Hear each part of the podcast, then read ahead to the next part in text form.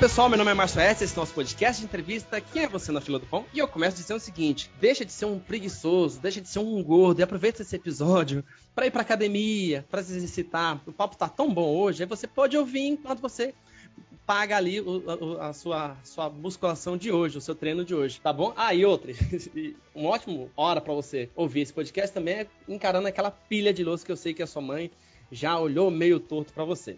Bom, recado dado. Cíntia, dá, dá oi para os nossos ouvintes. Oi, pessoal, eu aqui de novo. A Paula, a Paula Calbianco, tá com a gente, fazendo essa honra. Paula, dá um oi para os nossos ouvintes. Oi, que bom estar tá aqui, é minha primeira vez aqui na fila do pão e vamos ver se a gente faz um trabalho super legal. Sejam bem-vindos todos aí nesse nosso show. Bom, eu vou chamar a nossa convidada, que a gente tem muito papo para trocar com ela, então vamos direto ao assunto.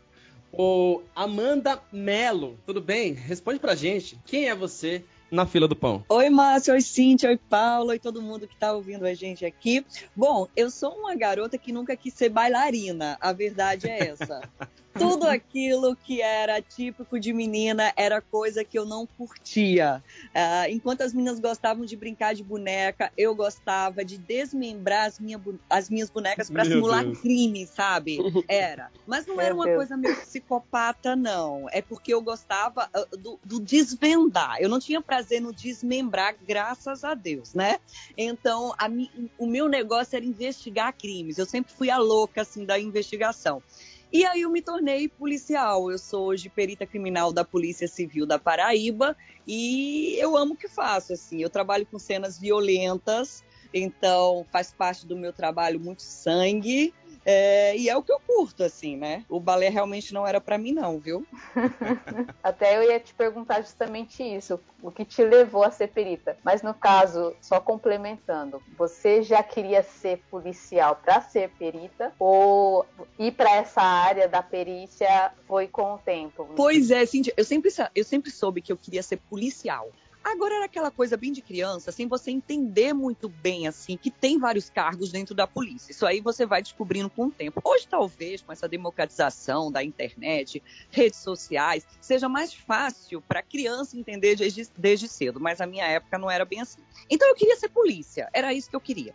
É, e à medida que eu fui crescendo, que eu fui lendo mais, que eu fui vendo mais filmes policiais, que eu sou a louca dos filmes policiais até hoje, eu digo que eu não desligo um minuto, né? Eu tô, eu tô trabalhando com crimes ou eu tô na minha casa assistindo vídeos de crimes, é assim.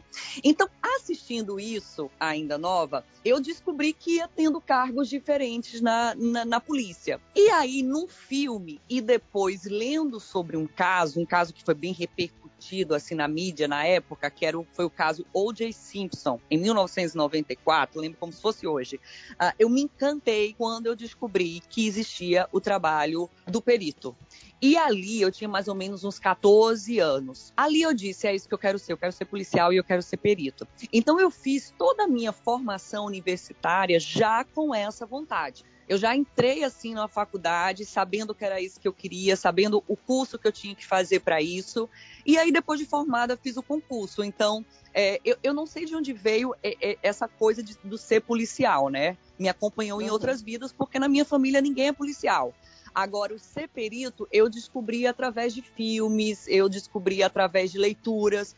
E eu me encantei. E eu nunca tive dúvidas que esse era o cargo que eu queria, sabe, dentro da polícia. Uau, que clareza! É mais fácil ou mais difícil? É mais fácil ou mais difícil a gente saber o que quer desde sempre? Olha, eu, no, no meu caso foi mais fácil, né? Porque eu consegui direcionar tudo que eu queria. Mas eu sei que isso não é uma coisa muito habitual. O mais provável que aconteça é você sair da universidade ainda cheio de dúvidas, né? O que é que eu vou fazer? Eu não faço, tenho nem ideia. Então eu acho que eu ter descoberto logo cedo me ajudou muito e me direcionou. Eu acho que a principal palavra é essa, é direcionamento. Então, eu fui para o curso, eu não perdia, vamos dizer assim, entre aspas, né? Eu não perdia tempo com outras disciplinas dentro da faculdade, tipo, eu não ia para congresso de disciplina tal, eu não ia para encontro de disciplina tal, porque o que eu queria era essa área forense, né? A investigação forense. Então eu fazia muitas leituras, eu estudava muito. Eu digo que eu estudei, comecei a estudar para o concurso desde muito nova, porque eu lia muita coisa referente a isso. Então, quando eu fui estudar para o meu concurso, foi uma coisa que foi tão natural que chegou a ser assim, era meio que prazeroso, assim, porque eu estava fazendo algo que eu, que eu realmente estava esperando muito, sabe? Então, eu acho que para mim foi uma vantagem uh, já saber o que eu queria. Me ajudou, o direcionamento me ajudou nesse processo. Eu, eu queria voltar um pouquinho para sintonizar as pessoas que estão ouvindo a gente. Acho que se você ainda não entendeu, é, só para você ter uma, uma ideia, a Amanda Mello, ela tem é, quase 150 é, mil seguidores no Instagram, quase 100 mil seguidores no YouTube, né, Amanda? A Amanda é, é perita criminal. E Amanda, é, qual, que, qual que é a diferença onde uma coisa está incluída na outra sobre a, o termo perita criminal e polícia científica? O que, que é isso, o que, que é aquilo, onde eles se encaixam? Vamos lá. O perito criminal, ele trabalha na polícia científica. A polícia científica é o órgão de investigação é, que pode estar tá tanto inserido na polícia civil, como ele pode estar tá inserido na polícia federal, ou como ele pode ser independente, ser uma polícia própria. A gente tem essas três realidades aqui no Brasil, que é responsável pela investigação com base na ciência. Então a gente trabalha com produção de provas científicas. Por isso que aí vem o nome, Polícia Científica.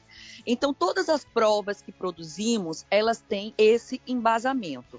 Não não vem de achismo do, do perito, da pessoa que está produzindo, não vem de subjetivismo, né? A gente produz com base na, na ciência. E são várias ciências que contribuem para isso: biologia, química, física, etc. e tal. Então o perito ele atua na polícia científica, seja o perito criminal, perito médico, perito odonto. A gente atua na polícia científica. E qual, no caso, qual a, a formação do perito científico? Porque a, a, é, o policial em si, muitos são formados em direito. No caso do perito científico, acredito eu que não seja esse o caso. Então, qual seria a formação do perito científico? Os bacharéis em direito, eles tendem a fazer para delegado de polícia, né? Aí, quando tem o agente de polícia ou investigador e quando tem um escrivão de polícia, qualquer nível superior é, você pode fazer para esses cargos. Delegado só direito, esses outros cargos, qualquer nível superior. E para o perito é também exigido nível superior. É, em regra, poderia-se ser qualquer graduação a partir de quatro anos, né? Quatro anos de tempo exigido para aquela graduação.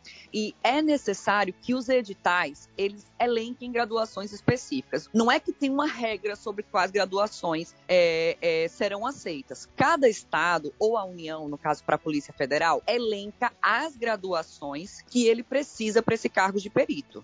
Então, assim, em regra qualquer nível superior, mas os estados e a União, eles vão começar a elencar alguns cursos específicos, como as engenharias, seja elétrica, mecânica, civil, farmácia, biologia, ciências contábeis, ciências da computação, psicologia, fonoaudiologia, medicina veterinária, odonto, medicina. Esses são os principais que você uh, tende a ver uh, para os cargos de perito. Mas a gente também tem peritos é, formados em geologia, engenharia cartográfica, em física. Então, é um campo que ele é multidisciplinar, porque o nosso objeto de estudo é multidisciplinar.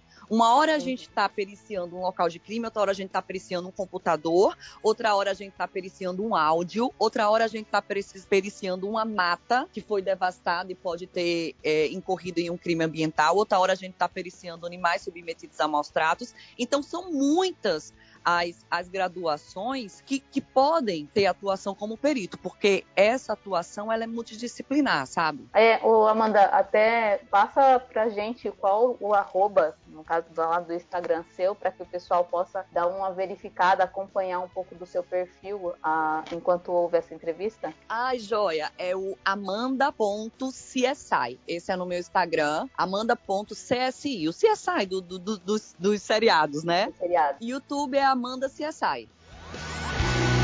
You have never been in love until you've seen the stars reflect in the reservoir. And you have never been in Eu fico imaginando a cara do ouvinte que tá ouvindo essa voz maravilhosa da Amanda, que com licença, hein, Amanda? Poxa vida. e aí tá ouvindo ela falar de perícia, de crimes, o início da tua história, você falando de sangue, aí a pessoa abre o, o Instagram e vê você maravilhosa. Maravilhosa. Oh, e olha Não, que eu não quero ficar. Ô, ô, Paula, e tem uma foto dela sentada na canoa que, meu Deus do céu, só bateu 10 mil curtidas. Pois é. Eu fico Ai, imaginando obrigada, a surpresa, porque você já vai cativar pela voz e depois eu fiquei assistindo teus stories e vendo as tuas postagens e eu não te Uhum. conhecia e fiquei assim encantada.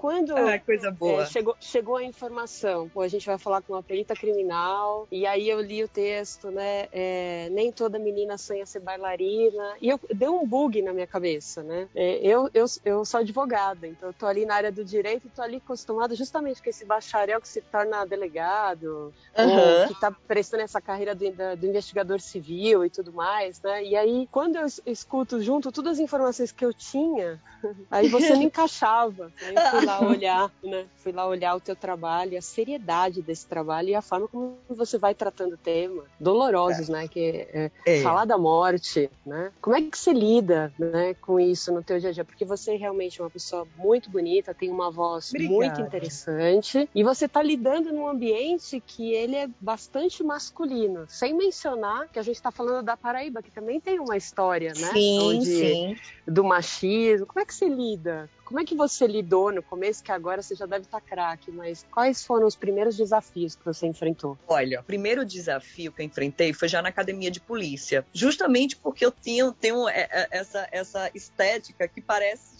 frágil, né? Que parece que não encaixa, como você falou. Então, na própria academia de polícia, eu já sentia esse peso das pessoas olharem para mim e acharem eh, o que é que ela tá fazendo aqui, né? Ainda Sim, bem que foi uma sim. prova de concurso, porque se fosse um trabalho privado ia dizer, ó, quem ela, o que é que ela fez para colocar aqui, porque a verdade é essa. Então, assim, é, é, eu senti já um peso ali. Então, eu, eu precisava demonstrar que eu era capaz. Então, ai, ali eu já chorei várias vezes escondido pelas coisas que eu passava, pelas coisas que eu ouvia. Mas o trabalho na polícia é isso. É, esse teste que é feito com você é justamente para saber se você vai aguentar, entendeu? Porque não é um trabalho fácil. Então, na academia de polícia, você já começa a ser testado. As pessoas olham ali quais são os seus pontos fracos e vão atacar no seu ponto fraco. Então, para mim, era esse aspecto frágil que eu, que eu demonstrava.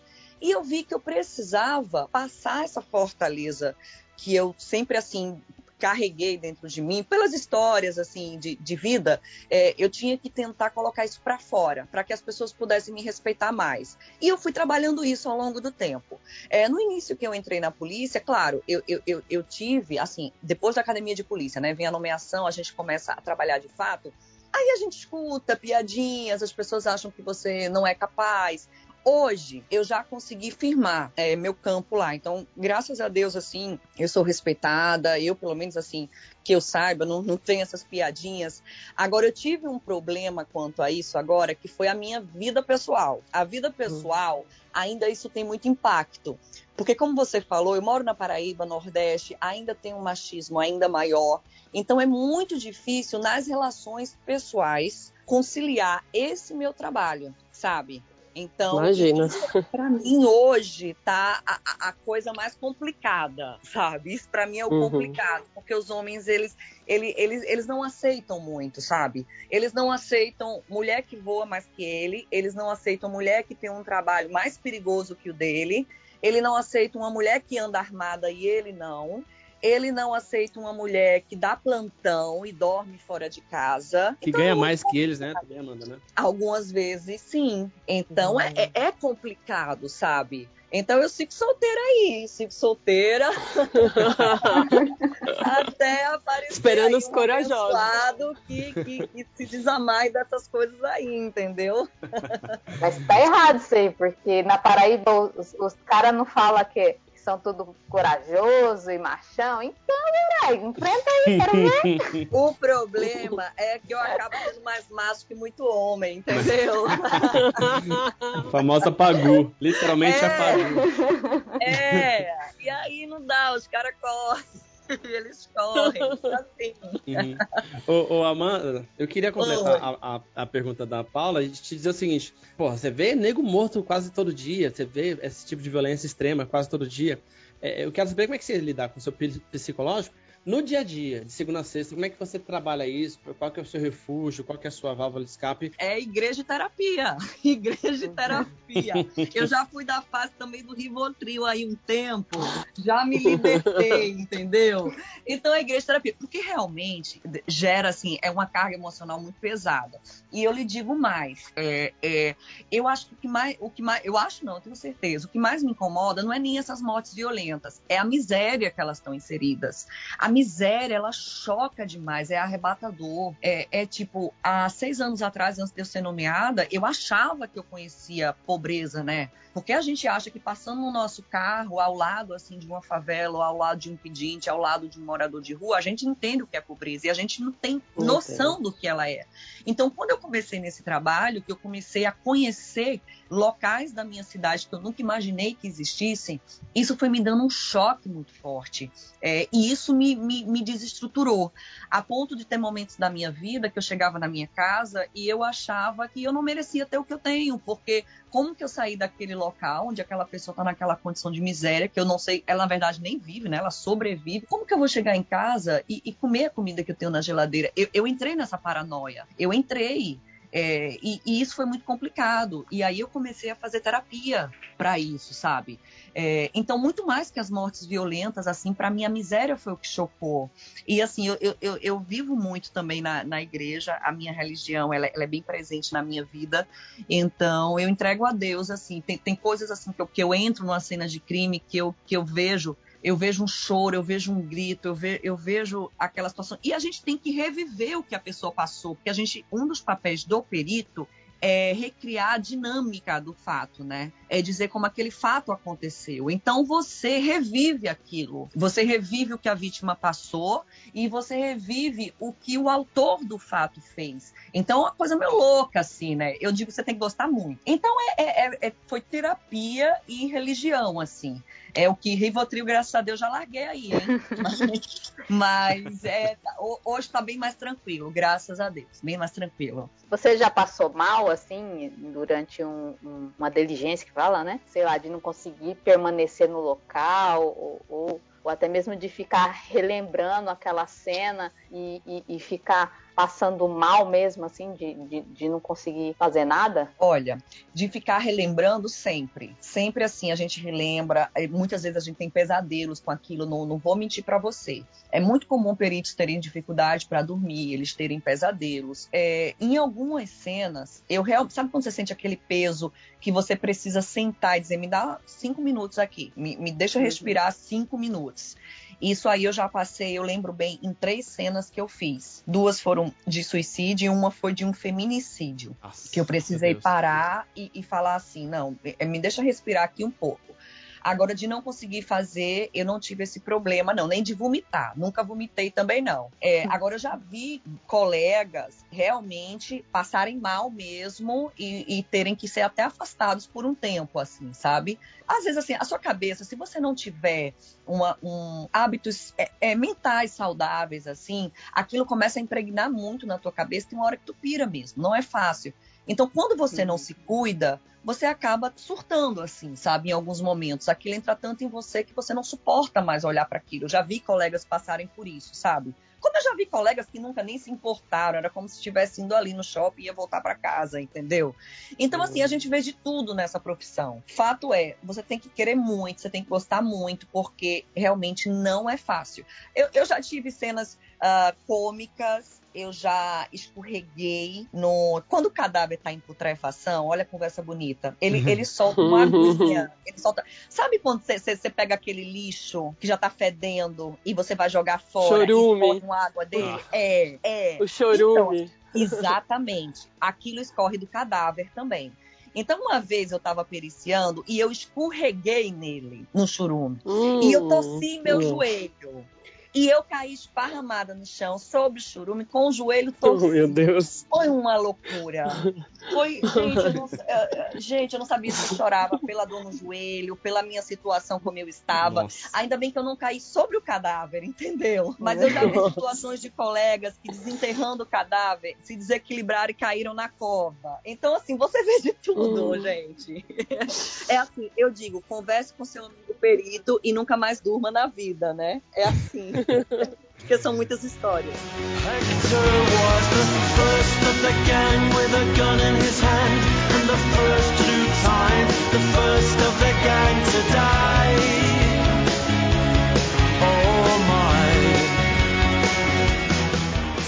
Eu me lembro da época de faculdade, eu sou da época que a gente tinha medicina legal e era obrigatório. E o meu professor, na época, eu não me lembro que cargo ele tinha no IML, mas ele era super conhecido e ele era desses profissionais que não esboça nenhuma reação. Então, nas aulas, as aulas que eles traziam pra gente eram verdadeiros manuais de como matar alguém, né? É, explicando coisas. E eu, eu saía da faculdade atordoada, porque eu falava, nossa, tem tanta gente infeliz no casamento aqui.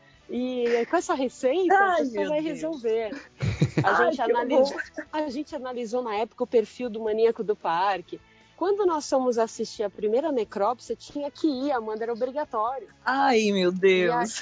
E aí a gente chegou lá, o cara ouvindo um rock super pesado, com uma faca, é, com uma serra elétrica, porque ele era. eles iam- Então, assim, eram os homens todos, né? A sala tinha, era bem misturada, homens e mulheres, e muitos já na, na carreira é, como policiais, aí tentando a, a- a- o concurso para delegado, o objetivo era esse. E a gente via Aham. um caindo para um lado, outro caindo para o outro, assim, ninguém ficava em pé. As que ficavam em pé eram as mulheres, na verdade é essa. E É, é. a minha pergunta para você, pensando nas facções agora, ainda procede o fato de que eles atiram para desfigurar, para humilhar? Ainda tem essa coisa de humilhar a pessoa na hora da morte para ela não conseguir um enterro digno? Ainda existe isso?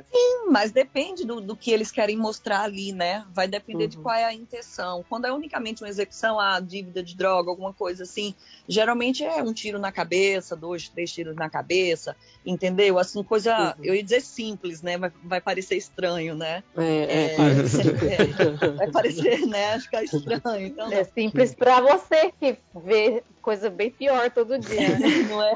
É verdade.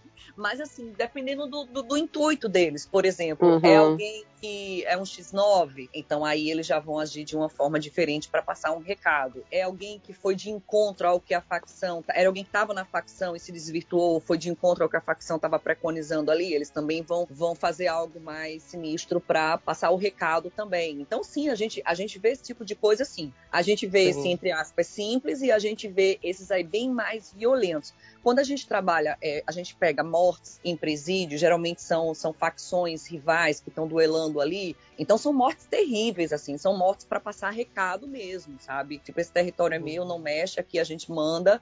Então, quando a gente vai para presídio, é algo bem pesado, assim, porque é dessa forma aí, desfigurar é o mínimo, assim, do, do que se faz, sabe? Então a gente vê muita coisa, muita coisa mesmo. Ô, ô, Amanda, deixa eu jogar contra um pouco. É, mas tem erros de vocês? Tem um serviço mal feito, uma perícia mal feita? Porque eu, é, muitas vezes eu vejo comentando no jornal e tudo, de uma perícia mal feita, uma, uma modificação da cena do crime, e questionando até o trabalho de vocês.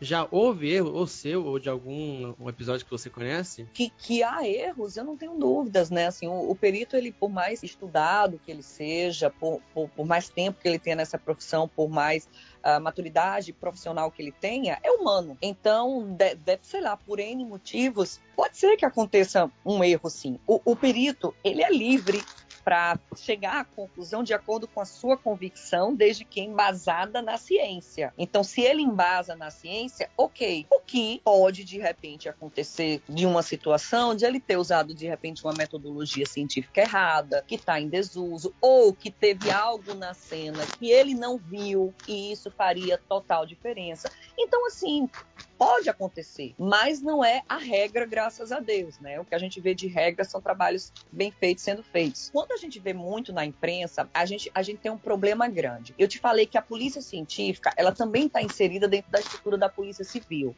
Aí quando você pega situações, por exemplo, como o Rio de Janeiro, que muitas vezes a própria polícia civil é investigada, você tem a perícia da polícia civil produzindo uma prova contra a polícia civil. Ah, imagina a confusão que dá nisso. Então, por isso que muitas vezes o Ministério Público pede que seja feita uma perícia à parte, muitas vezes nem porque teve um erro ali, mas unicamente pela idoneidade daquilo, né? Pela confiança daquilo. Uh, por isso que a gente tem algumas polícias científicas que já são independentes, são polícias independentes. A gente luta nisso para todo o país, mas é uma coisa bem difícil, bem complicada. Cada estado tá, tá bem devagarzinho, sabe? Então a sim. gente vê algumas vezes uh, uh, esses conflitos, sim. E, e, não acho, o perito ele, ele, ele não, não, não tá impossibilitado de de repente cometer um erro. A gente espera que não aconteça. É, você me perguntou sobre mim, eu, eu nunca tive um feedback a respeito disso. Porque para que a gente saiba que a gente de repente cometeu um erro, a gente precisa que alguém aponte esse erro. Sim. Até agora eu não tive assim nenhum feedback negativo desse ponto, sabe? Uh, que veio ou do juiz ou do, do, Ministério Público. Então acredito que isso ainda não aconteceu. É, o Amanda, eu ia te perguntar porque de uns tempos para cá, acho que uma das coisas que mais existem na, nas nos streamings, na TV a cabo, etc e tal, são séries de, de perícia, né? Tem CSI Miami, CSI Nova York, tem tudo, em todo canto. Qual, qual as, assim, as principais diferenças que você diria da vida real para esse, esse mundo que, que eles criam na televisão? Se eu tivesse que falar dois termos para ficar bem fácil para entender, seria assim: o CSI, ele é Nutella e o que a gente vive aqui é algo bem raiz, entendeu? é lá tem um CSI Nutella e a gente tem um CSI raiz. A, a gente não tem, a gente pode até na Polícia Federal ter algo parecido, mas a gente não tem aquela tecnologia toda que eles mostram e principalmente a gente não tem aquela rapidez naquele processamento. Esse, é, na verdade, essa rapidez, acredito que não tem lugar nenhum, né? Então, é, o que eles mostram ali é feito, realmente acontece, a gente faz aquilo. Só que a gente não faz naquela rapidez que está ali. E muitas vezes a, aquela tecnologia que eles mostram são tecnologias que a gente não tem aqui. É, e quando tem, geralmente é uma tecnologia que está muito mais presente na Polícia Federal, né? Que eu chamo de nossos primos ricos, né? Então a gente muitas vezes não tem essa tecnologia. Mas eu acho fantástico ter séries mais séries assim, porque foi o que fez as pessoas conhecerem o trabalho da perícia. Você sabe que quando eu fiz meu concurso, meus amigos não sabiam que era um perito, né? Minha família não sabia o que, é que um perito fazia. Então, quando eu comecei até o, o, o, o Instagram, o Amanda CSI, eu comecei para os meus amigos, para os meus amigos saberem o que eu fazia e aí o negócio foi crescendo, crescendo e mais pessoas foram ficando interessadas. Então, hoje a gente vê esse boom, assim, sobre perícia criminal, né? Ah, e, e as pessoas dizendo que querem ser peritos criminais. Então, a gente deve às séries, a gente deve ao trabalho de vários outros peritos em rede social que falam muito sobre a profissão, mas não era uma realidade de um tempo atrás, né? Hoje a gente está saindo do ostracismo um pouco, né? Então, que bom. Então, eu acho muito bacana essas séries. Legal. Eu, eu ia completar o seu, seu comentário dizendo o seguinte: a gente, a gente entrevistou a Paula Mary, que é delegada de Polícia Federal do Rio de Janeiro, hum. especializada em tráfico de crianças, pedofilia, é, violência uhum. da mulher e tudo. E ela realmente comentou que a, a tecnologia da Polícia Federal é bem avançada e ela nem quis, assim, é, fala sobre, porque ela, ela era proibida e ela falou, não posso entregar o jogo, sim, mas deu a entender sim. que realmente eles têm uma, uma tecnologia um pouco melhor. Tem, tem sim, tem sim. Ele, se for para se aproximar do CSI uh, Nutella lá, seriam eles, com certeza. O que a gente tem aqui, infelizmente, não, não. Tá mais no mecânico, né? Não tá tão digital assim. É, e gente, é os, os, poucos equipamentos que a gente tem, eles ainda não né, né estão naquele nível, não. Mas eu acho que a gente já avançou um bocado ainda, sabe? Eu acho que é, para que a gente seja valorizado e, e que a gente tenha condições adequadas de trabalho, a gente precisa ser conhecido. Então, agora que até os governos estão entendendo a importância do trabalho da perícia, né?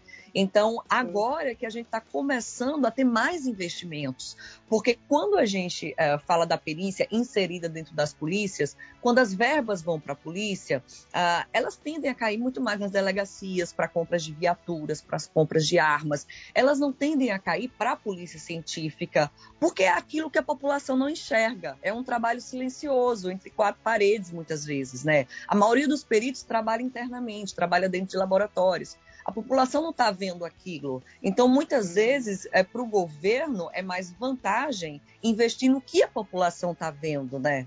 Então é uma pena, mas a gente está começando a mudar isso sim. E graças a você, tá aí a relevância do teu trabalho, né? Porque ah, você obrigada. Vem, é, você vem desmistificando e a minha ideia, te juro, não é meu perfil rasgar seda. Só que à medida que você vai conhecendo o perfil do profissional, entende um pouco, minha área não é criminal, eu estou bem distante dela, sempre tive. Mas à medida com, é, que você traz esse material, que a tua imagem, né, a forma como você cuida, você é extremamente feminina, você tem preocupações de meninas mesmo, mulheres, e você traz essa realidade da perícia criminal, que é um assunto duro e a gente não pode deixar de falar que falar de morte é tabu. É, o trabalho da uhum. perícia em si, mesmo que envolva o criminal, que envolva a tecnologia, que agora a gente está falando de leis que vão cada vez mais exigir a perícia né, em tecnologia, mas você traz essa alfabetização, eu acho isso muito apropriado. You have never been in love until you've seen sunlight thrown over smashed human bone. We are the A Cintia trouxe a questão do CSI, né? Todos os filmes, e você o que é Nutella, né? O que é raiz.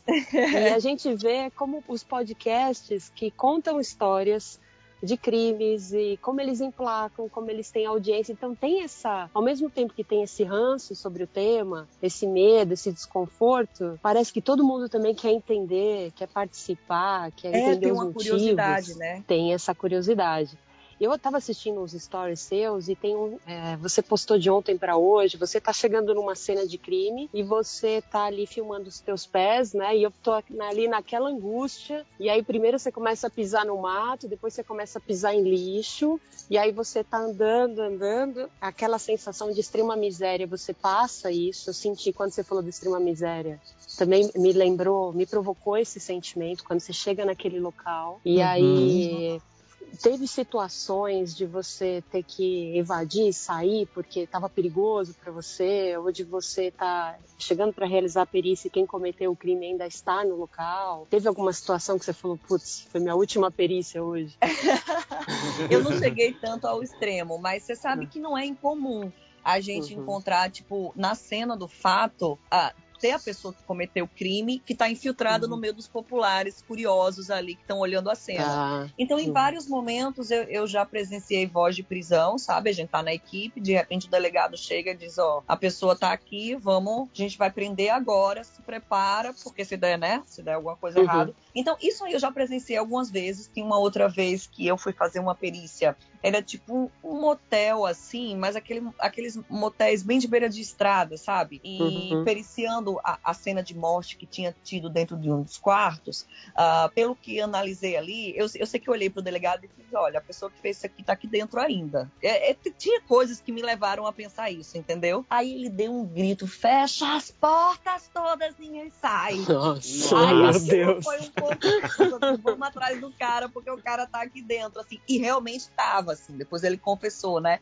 Mas assim, é, para mim, de verdade, assim, quando a gente tá nessa, vira algo tão natural que agora eu já tive colegas que passaram por situações de tiroteio, né? Assim, eu nunca passei por nada tão tenso assim, mas já tive colegas que passaram assim. Então eles ficaram mais, né? Porque não é normal pro perito em si, né? É mais normal pro agente de polícia, pro delegado, pro perito. Em regra, a gente chega numa cena quando já tá controlado, a morte já se deu, quem era para ter feito isso é, já era para ter se evadido do local, então, em regra, é mais tranquilo.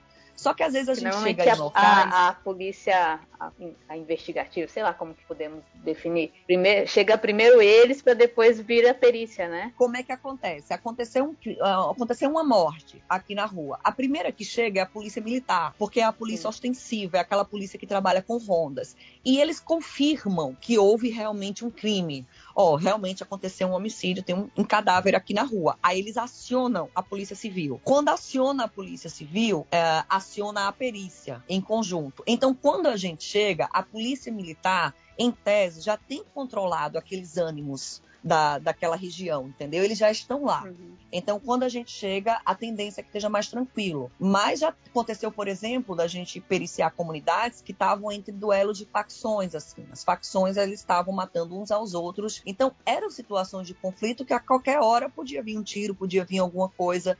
Então, é assim, eu ainda moro aqui na Paraíba, que é relativamente tranquilo. Agora, se você conversa com um colega do Rio de Janeiro, ele já vai te dizer que é uma loucura.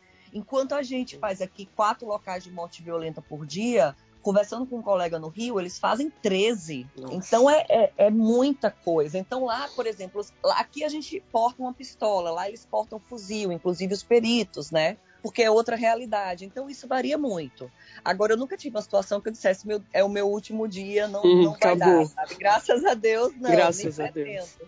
Nem Graças a Deus. Ô, ô, Amanda, eu, eu, não posso deixar, não posso esquecer, eu vou falar logo antes que eu esqueça, que é o seguinte, eu, eu preciso agradecer a Camila, que é a tua assessora comercial, ah, que fez tá. essa ponte entre a gente. Eu, eu, achei o contato dela, ela veio é, melhorando esse papo e a gente está nessa, nessa conversa graças a a essa ponte que ela fez. Camila, muito obrigado. Te devo um, um chocolate. eu, eu queria que você falasse de maneira muito prática, muito rápida, sobre o caso da Joyce. Porque ficou tão maluco, né? A, a Joyce Haussmann, que eu não sei falar o nome dela, uhum. a, a deputada a sua opinião é, pessoal, enfim, assim, dentro do que você conhece, o que, que, você acha que aconteceu ali, cara? Que maluquice é aquela? Então, ali a perícia foi feita e a perícia acabou não atestando nada, assim. Por exemplo, as câmeras de segurança. O, o, que que acontece naquele tipo de coisa? Alguém que alega ter sido agredida. Primeiro ponto, a pessoa vai ser submetida a um exame de corpo de delito para confirmar as agressões. Nesse exame vão ser avaliados o instrumento que produziu as agressões. No caso dela, um instrumento de contundente, pode ser socos, pontapés, são instrumentos contundentes mão e pé. Uh, e, e, se analisa o tempo em que aconteceu isso, né? Os dias. Você consegue, pela análise da, das lesões, identificar quanto tempo aconteceu. Então, isso batia com a história dela. Só que a partir do momento em que se periciou o apartamento, se viu que não tinha entrada forçada, não se teve arrombamento, se viu as câmeras de segurança, ninguém entrou no apartamento dela no período em que, em que aconteceu essa agressão. Então, na, na opinião assim mesmo, assim, falando a Amanda, o que aconteceu, aconteceu ali dentro. Assim, não, não veio de fora para dentro, sabe? Aconteceu ali dentro. Uhum. Então, se ela caiu, se ela foi agredida ali mesmo dentro do apartamento e não por uma pessoa de fora, aí as investigações que vão melhor dizer. Mas, assim, para a perícia, uh, não houve invasão, certo? Não houve luta corporal ali dentro, uh, não houve uma pessoa que entrou no apartamento. Não houve. Para a perícia foi algo que aconteceu ali dentro do apartamento, né? É, aí depois até acharam uma bituca de cigarro, foram encaminhar para exame, mas debaixo do sofá. Então isso aí é até uma prova fraca, porque há quanto tempo pode se ter uma bituca de cigarro debaixo do sofá, né? Então hum. não faz nem muito sentido. Tem um vídeo meu no YouTube que eu postei lá falando sobre esse caso. É claro, é um vídeo vi, mais longo e eu vou dando mais detalhes. Você viu? Vi, muito mas legal. O, o, o básico é isso mesmo, tá? Então, eu, não, eu, eu também não acredito muito em invasão, não, tá? É, eu queria saber de você qual o caso, assim, que você tenha trabalhado ou não, que você tenha visto na mídia, que mais te chocou. Que se fosse, meu, tipo, que loucura, ou, ou, enfim, tipo, se eu trabalhasse aí, etc e tal, mas, tipo, qual que mais te deixou chocado, assim, que você desacreditou daquilo que estava que tava acontecendo. Tivemos dois casos recentes envolvendo uma criança e um adolescente. Um foi o caso daquela índia lá do Mato Grosso do Sul, né? Que ela foi na, violentada por uns cinco homens, incluindo o tio, e jogado dentro de uma pedreira. Aquilo ali é pesado demais. Eu, eu analisando aquilo ali, disse, nossa, uh, não era um, uma coisa que eu gostaria muito de pegar, não. E outro foi o caso do, do, do, menino, deixa eu lembrar o nome dele, que ele foi justamente, ele, ele passou por várias sessões de tortura uh, com a mãe e a madrasta, e depois ele ah, foi morto. Sei. O corpo dele até ele, hoje não ele... foi encontrado. E elas trancavam ele dentro do armário, é, né? bateram a cabeça dele que quebrou o, o piso, né? Nossa, Sim. muito forte. Eu acho que sempre quando envolve assim essas torturas ou violência sexual, é, eu acho que são casos que chocam bastante, né? Aqui eu já peguei um caso que é um feminicídio também, que ele teve, teve muitos detalhes, assim, teve violência sexual, teve desobra do corpo, é, tinha muitos vestígios, muitos locais sendo periciados. Foi um caso assim que eu demorei muito nesse caso, assim, está concluído, mas eu demorei bastante. Então, eu acho que quando envolve isso, de violência sexual ou de tortura, principalmente contra a criança, uh, são coisas que pegam mais a gente, sabe? Que a gente olha assim e, e, e, diz realmente, meu Deus, quando que eu vou parar de ver de tudo, né? Eu sou, é, é, queria entender se você é musical e se você escolhe trilhas específicas quando você está chegando. Eu sei que você vai ter que estar tá atenta aí, seus sentidos têm que estar tá todos ligados, mas você se vale desse recurso de utilizar uma trilha sonora quando você está trabalhando ali no dia a dia e se, se faz qual e se você tem algum ritual antes de chegar da rua em casa, por exemplo, você enfrentou aí a perícia desses dois crimes que só da gente imaginar a gente já fica revirado. Você faz algum uhum. ritual antes de entrar em casa, tipo tirar roupa já no hall, sapato? Queria entender um pouco como é que funciona. Tá. É, como eu te falei, assim, eu sou uma pessoa bem religiosa e a, e a religião uhum. me ajudou muito assim nesse processo. Então, na cena de crime, eu não escuto nenhuma música justamente que eu preciso estar atenta ao que está acontecendo ao redor. As falas, né? Então, uhum. no local mesmo não, mas quando eu tô indo, eu escuto louvores. Tá. Eu coloco louvores porque é uma forma que eu vou me acalmando, né? E eu vou assim. Preparar o espírito, né? Preparo o meu espírito, porque, olha, o trabalho da gente sempre vai ser para ir para locais onde há desgraça. Então, uhum. olha que loucura, eu tô dentro da minha casa aguardando, ah, na minha casa não, né? Eu saio pro trabalho, tô na minha casa, vou pro meu trabalho para aguardar alguém morrer para trabalhar. Então, se uhum. você for pensar, é muito louco, né? Eu tô aguardando alguém morrer. Então, quando me chamam, alguém morreu. Então ali vai ter choro, vai ter sofrimento, vai ter gritaria, vai ter sangue. Então, se você não tiver com o espírito muito bem preparado, aquilo ali vai te atingir de alguma forma, pelo menos eu creio nisso. Então eu escuto muito louvores.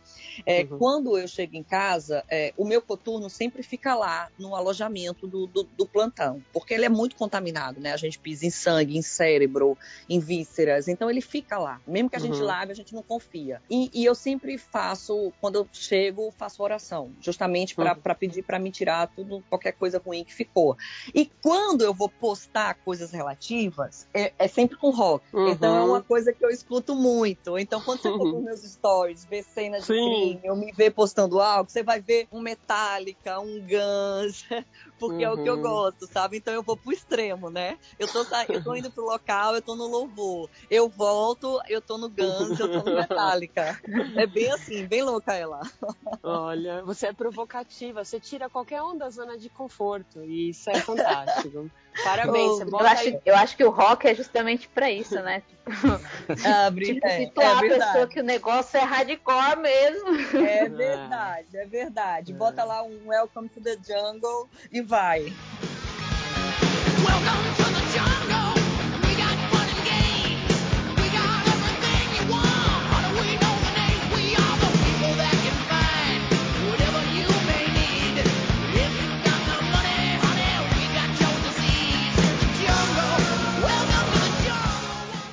Amanda, acho que a minha pergunta talvez seja a mais importante de todas as perguntas, que é o seguinte: é, como é que você conseguiu esses braços e essas pernas desse jeito? Qual é a rotina de malhação? Eu tava vendo um vídeo seu, você, você espancando o coitado do boneco, cara. Ah, eu faço boxe, é verdade. Mas, e aí, ó, eu queria é saber qual é a sua rotina dessa parte de, de condicionamento físico e tudo. Vê só, uma das coisas que eu te falei é que eu tinha que tirar esse estereótipo da frágilzinha, né, da Barbie. Então, quando eu tô num local de crime, eu mesmo viro cadáver, eu levanto o cadáver, tiro a roupa do cadáver, eu puxo, eu ensaco. Uh, então eu tive que malhar muito assim para ter essa força, porque eu achava assim, as pessoas já diziam assim, é, é, essa moça aí se der um vento ela cai. Então assim, eu começava a ver que toda vez que eu queria puxar um cadáver, eu tinha que pedir ajuda, oh, me dá uma ajuda aqui, levanta. Hoje não. Hoje eu vou lá, sai todo mundo, eu puxo, eu levo. Então eu comecei a fazer uma rotina. É, é, eu puxo, eu levo. E, e, assim, você sabe que quando a gente tem que tirar do local para levar pro, pro carro do IML o rabecão, aí a gente precisa de mais força, né? Então a gente precisa de ajuda. Aí nunca assim, é, é, difícil você encontrar as pessoas que querem lhe ajudar, porque ninguém quer tocar ali no cadáver, né? O perito uhum. não tem uhum. problema, mas os outros têm. Então, aí eu tenho uma tática, né? Quando eu faço assim, ó, alguém aqui para ajudar, ninguém fala nada. Aí eu digo, precisa não, que eu levo só. Aí me abaixo para pegar. e nisso, os homens se sentem desmoralizados. Aí no instante eles chegam, não, não, não, não, de jeito nenhum, a gente vai levar, a gente vai levar. Aí no instante eu tenho essa tática. Então, assim, eu faço Genial. boxe, eu faço boxe, faço musculação, e é uma forma de desopilar também. As pessoas dizem muito, você sai do plantão, você faz o quê? Você dorme? Eu faço, não, eu vou fazer uma esteira. Porque é como você desopila. Vou fazer um boxe, e aí eu vou tirando também as coisas ruins. O que não saiu com a oração vai sair no, no soco, entendeu? No boxe. aí tudo certo. Não saiu pelo amor, vai sair pela dor. Mas é, é, é levantamento de cadáver, o meu, o meu segredo. Ó, que eu... Mas é isso. E aí, para os nossos ouvintes que acabou de digitar lá no, no, no Google o que, que é desopilar, eu tô aqui com a colinha, fazer esquecer ou esquecer as preocupações ou a tristeza, desopilar. Estamos vendo os burros agora. Cíntia, dá tchau para os nossos ouvintes, vamos embora. Tchau, gente. Muito obrigado por ter acompanhado a gente até aqui. Tem outras entrevistas também incríveis aí no nosso podcast para vocês ouvirem. E acompanhe a gente lá no Quem Underline é você na fila do pão, sem acento, sem, sem, sem cedilha, sem nada. Ô, Paula, dá tchau pro nosso ouvinte. Tchau, gente. Pô, foi demais estar aqui, conhecer a Amanda junto com vocês, trocar essas ideias, ouvir essa voz aí incrível e Acho que você deixou bem claro pra gente quem que é você na fila do pão, Amanda. Um grande abraço pra você. Você é muito genial. Beijo, galera. E você que adorou a voz também da Paula Calbianco, procura na. Não tem outro nome. Não é outra pessoa com esse nome. Calbianco. Procura no, no, Tanto no Spotify, né? Que ela é uma podcaster também. Quanto no Instagram. Você vai adorar essa mulher. Gente boa demais, a Paula. Ô, Amanda, agora é sua vez. Dá tchau pros, pros ouvintes. Ô, oh, gente, eu adorei, Márcio, Paula, Cíntia. Muito, muito, muito obrigada pelo convite. Adorei estar aqui com vocês. Foi leve. Quando vocês me falaram que vocês iam botar contra a parede, eu fiquei até com medo. Mas foi ótimo, fluiu super bem. Eu espero que você que esteja, esteja ouvindo aí tenha curtido. Qualquer dúvida, pode mandar que eu, que eu esclareço. Vai ser um maior prazer. E obrigada por dar esse espaço aí, viu, gente? Foi ótimo. Bom, pessoal, é, agradeço pela paciência, pela audiência de vocês. Tamo junto. Fique à vontade para trocar uma ideia com a gente aí pelo, pelo Instagram e tudo. Vou pedir para as meninas uma salva de palmas de novo para a, a Amanda Melo. E a gente se vê por aí. Um abraço.